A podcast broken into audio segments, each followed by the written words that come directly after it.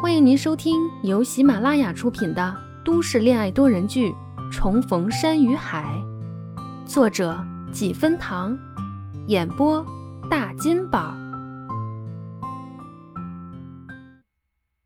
第二十集。月色融融，小店里的客人慢慢散了，只余下他们这一桌。老板看着客人少了。又开始一遍遍地敲着木鱼，这单调的木鱼声伴随着徐佳年的声音，全部被送到了初旭的耳朵里。初旭完全忘记了吃，只是支着下巴，全神贯注地听着徐佳年说。他其实说的并不多，很零散，而且关于他想知道的，比如当年为什么走，为什么休学等等。他每次问，都会被他不动声色、四两拨千斤的带过去。他说的大多是他毕业后工作的事情。他告诉他在那边工作顺利，一切安好，而且还交了两个挚友，一个叫杜一鸣，下午跟你说过了，杜岩的爸爸；还有一个叫林月然，和我同岁，以前初中参加数学竞赛时经常碰见。说到这儿，他又停了一下，嘴角一勾。不过你要是见到他，可千万别跟他提这事儿。为什么？哼，因为在我这里他是千年老二。并没有嘲笑的意思，只是想起那些年少的过往，好像有点怀念。啊？那你们还这么好？徐佳年摇摇头，他还真不知道他和林月然是怎么交好的。不过林家给了他太多的帮助。林月然的爸爸林默是荣城大学的教授，当年高考完亲自来欧城寻过他，得知他落魄了，劝说他去荣城大学，还跟他说学费不是问题。临走前，他还记得林教授握着他的手，差点老泪纵横了。这样的数学人才，我不想错过，国家也不想错过。可是毕业后。他终究还是负了老师的期望，放弃了怀揣着的科学梦，只为了自己的生计，辗转去了公司。看着徐佳年停下来，初旭又催：“那然后呢？还有什么事儿？你再说说。”他兴致似乎很高，没有跟他一起走过的那些岁月，他听一听也很满足。徐佳年抬眼看着他求知欲很强的样子。思考再挑哪一些好的跟他说，那些不好的他自己知道就行，没必要让他也感同身受一遍。他希望他的世界永远干净美好，没有背叛，没有失望，也没有无可奈何。但愿世间百态，能与你的都是最纯粹的，而你所想的也都能顺遂如愿。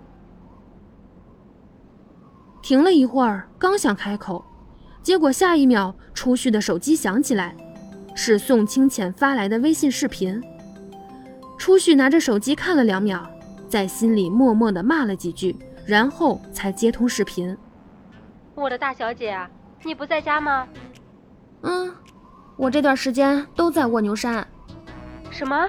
你要一直在那破山里待着？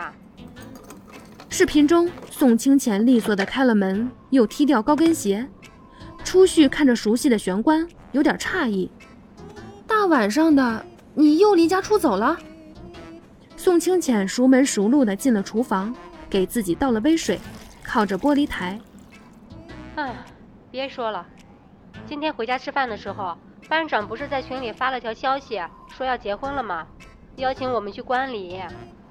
我妈听见了。”就一直在那叨叨叨逼婚，我就来找你了，哼！结果你不在。班长要结婚了。初旭手机微信里有很多的工作群，嫌烦，很多都被他设置了消息免打扰。嗯，就定在农历新年过后。听说新娘子还是他的初恋。宋清浅喝了口水，走到沙发边半躺着，挑着两只脚。丝毫不顾形象的放在茶几上。哎，你说，人家怎么兜一圈，随随便便就和初恋又在一起了？哼，想想当初你恋了徐佳年这么久，怎么就没成呢？初旭瞬间石化，什么闺蜜？靠，是上天专门派来整他的吗？他大脑嗡然一声，空白了，正愣住，也完全忘记打断宋清浅的话。上次你住院，你那么讨厌医院，都在医院住了两天，说什么身体没好全，哼，傻子都能看出来你在等他。那边的声音很大，听到自己的名字，徐佳年下意识地朝他瞥了一眼，初旭这才反应过来，他直接把手机倒扣在桌上。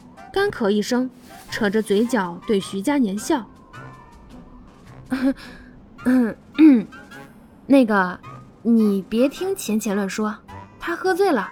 嘿嘿，你先坐着，我和他再说几句。”话音刚落，他就急冲冲地拿起手机往旁边撤。徐佳年看着小姑娘落荒而逃的样子，又想到刚刚宋清浅说的，上次住院还巴巴地等着他。心情似乎比刚才又明朗了一些，嘴角的笑意也更明显了。嘿，你干嘛？和谁说话？宋清浅看到视频里突然一黑，然后又歪歪斜斜的，似乎是手机又被拿起来了。晃悠中，他好像还看到了一个男人的侧脸，很快的一下一闪而过，但他心里莫名有种预感，不可置信的问。你不会和许佳年在一起吧？